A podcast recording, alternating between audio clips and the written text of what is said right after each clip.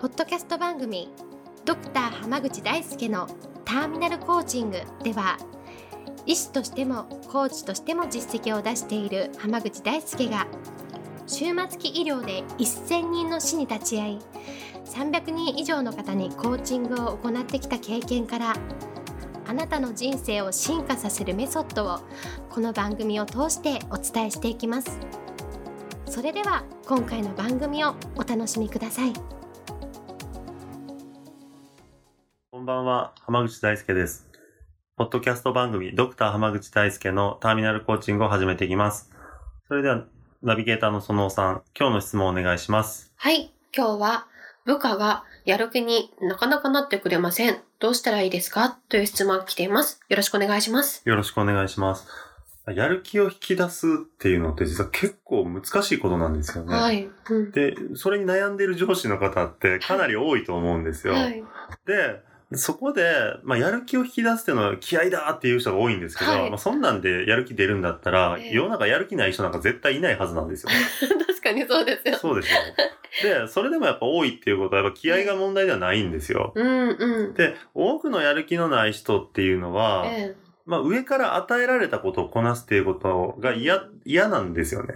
ああ、そうなんですね。そうなんです。うんうんなんか、例えば自分でこうはこうやりたいとか、うんうん自分はこう考えてるみたいなのがあったりするんですけど、うんうんでもそれ通り、まあいかなかったりとか、上司の命令だからみたいなこととかで、うんまあなんか嫌々やってるような人とかがやっぱ多いんですよね。うん、ああ、確かにそうですね。うん、だってうんやりたいことやってたら、うんそのやる気がないって絶対ないじゃないですか。やる気溢れちゃいますよね。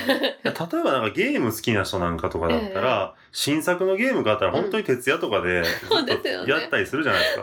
確かに。でも次の日会社行ったらなんかいやいや働いてたりする人だっているはい、わあけりでしょ。ますね。はい。だったらやっぱりその好きかどうかっていうことはやっぱり大事だし、うんうんで、その中ですごういん一つその部下をいい、ように導いていく中で大事なのは、うんうんできるだけ目標っていうのをうん自分で作らせることなんですよ。ああ、自分っていうのはその部下の人にってことですかだかはらい。これやってねって渡すんじゃなくって、ええなんかこういう仕事をやんないといけないんだけど、うん、うん。なんか君に任したいんだけど、どういうふうにやるみたいな。ああ、結構任せる感じにそうですねるはい。だからええ。自分で目標を設定してもらうんです。だからそのうんうこんのプロジェクトをやるんだったら、うんじゃあこういうふうにし、うん。とここをもゴールにしたいと思いますみたいなのを自分で決めてもらうっていうのがけすっごい大事で、なるほど。はい。なんでかっていうと自分で言ったことっていうのは人は尊重するし、え言ってしまった手前頑張らないといけないっていうのが生まれるんですよ。そうですよね。自分で決めましたみたいな。そうです、そうはでいす。。だって、その人から言われたら、なんええかあいつが無理なことを押し付けてきたって言えますけど、ああ、そうですね。自分はいで言っちゃったら、うんうんもう言い訳できないじゃないですか。そうですよね。、だからら自分で決めてもらうように、うんしまあ言ったらサポートしていくっていうところあがあ、大事なんですよ。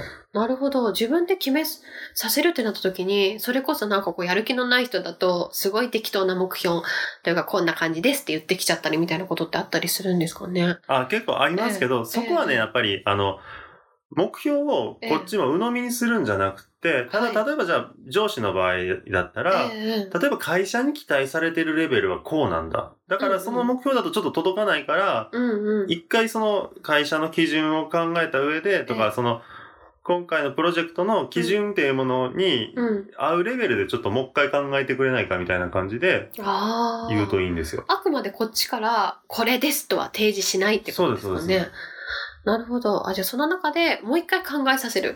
そうです、そうです。その中で決めてもらうってことそうなんですね。よ。で、期限も自分で決めてもらうのが大事なんですよ。へえー、期限もですかはいはい。例えば私、そのコーチングをしている時ええも、まあ、一応半年間っていう期間が決まってるんですけど、でもえ、ええその中での目標達成は必ず半年じゃないといけないかって、ないかっていうと別にそうでもなくってえ、うんうん。例えば、じゃあいつまでにやりますかっていうふうに聞いたときに、ええあ、じゃあ6ヶ月でやりますって方ももちろんいるしえ、えあなんか頑張ったら4ヶ月でできそうなんで、ちょっと4ヶ月やってみますみたいな人もあいるんですあ、よ。自ら短めに設定するみたいな。そうです。だから6ヶ月間だから6ヶ月でやってくださいねっていう言い方は僕は絶対しないんですよね。おおなるほどですね。あいつまでにやりますかっていうのを聞きます。ええ自分で、それで6ヶ月、いや、4ヶ月ぐらいで自分ならいけそうだとか考えてもらうってことですか、はい。はい。でそれでやってもらうんですよ。そうすると自分が決めた締め切りってう、んう人から与えられた締め切りより破りにくいんですよ。ん。ああ、なるほどですね。確かに。うだんから意地でもやるぞってなるんですよね。やる気が起きますよはね。いあのやる気起きますよね、起そきしまたすら起き。ま確かに確かに。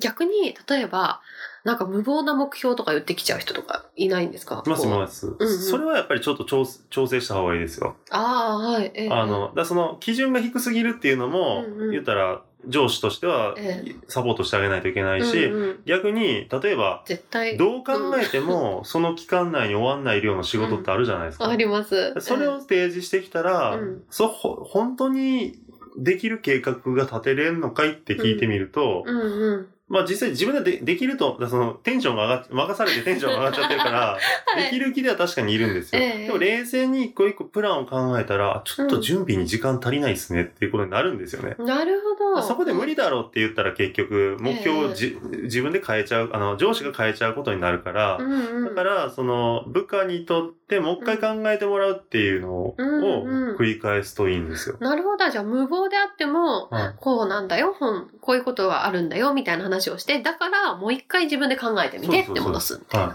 なるほど。どっちにしろ、そうやって戻させるんですね。そうですそうです最終的には絶対自分で決めてこいよ、みい。たいな。は確い、かでに。例えば途中でそれでもやる気を失ってたらお前が言ったんじゃないかって言えるじゃないですか。上司そうからでしすたらよ。ね。そうですよね。はい自分で言ったのにやんないのみたいな。僕は一うん確言もこういうふうにやれとは言ってない。かにそうですね。自分でこうやるって決めてやったのに何をしてるんだっていうのは言えるでしょ。確かに確かに。もう押し付けじゃないですもんね。そうですそうです本当に。それって別にパワハラでも何でもなくて、だからその、うんうん。勝手に目標を与えて能力をはい限界を超えていることに対してギャラギャラやったらもちろんパワハラですよ。はい。でもはい自分、ちゃんと協議しながら、こういうの、じゃあやろうって決めてうんう、んやらなかったのを注意するのうも、それって正当な注意じゃないですか。そうですよね。やるって言ったよねっていうだけの話ですもんね。確かに確かに。で、しかもそれによって相手もそうだ、やらなきゃってなりやすいんでうんう。んうんうん。なので、その目標を自分で考えてもらって、期限まで全部自分でえきえっちり決めてもらうっていうふうにする。で、それを助けるのが上司の、ええええまあ、し仕事かなと。なるほど。。指示するよりもなんかサポート役みたいなそうです考えたりとか行動するためのサポートをしてあげるみたいはい。な。なるほど。そうすると自分で動くような部下がそうなこんうですできていくって感じですかね。はい。でやっぱ任されたっていうのが出てくるんで、ええええまあ言ったら、あれやれこれやれっていう、まあ、使いっ走りからちゃんと一人前になったっていうメッセージにもなるんですよね。なるほど。そうですね。はいありがとうございます。はいじゃあ今日はこれで終わりたいと思います。ありがとうございましたあ。りがとうございました。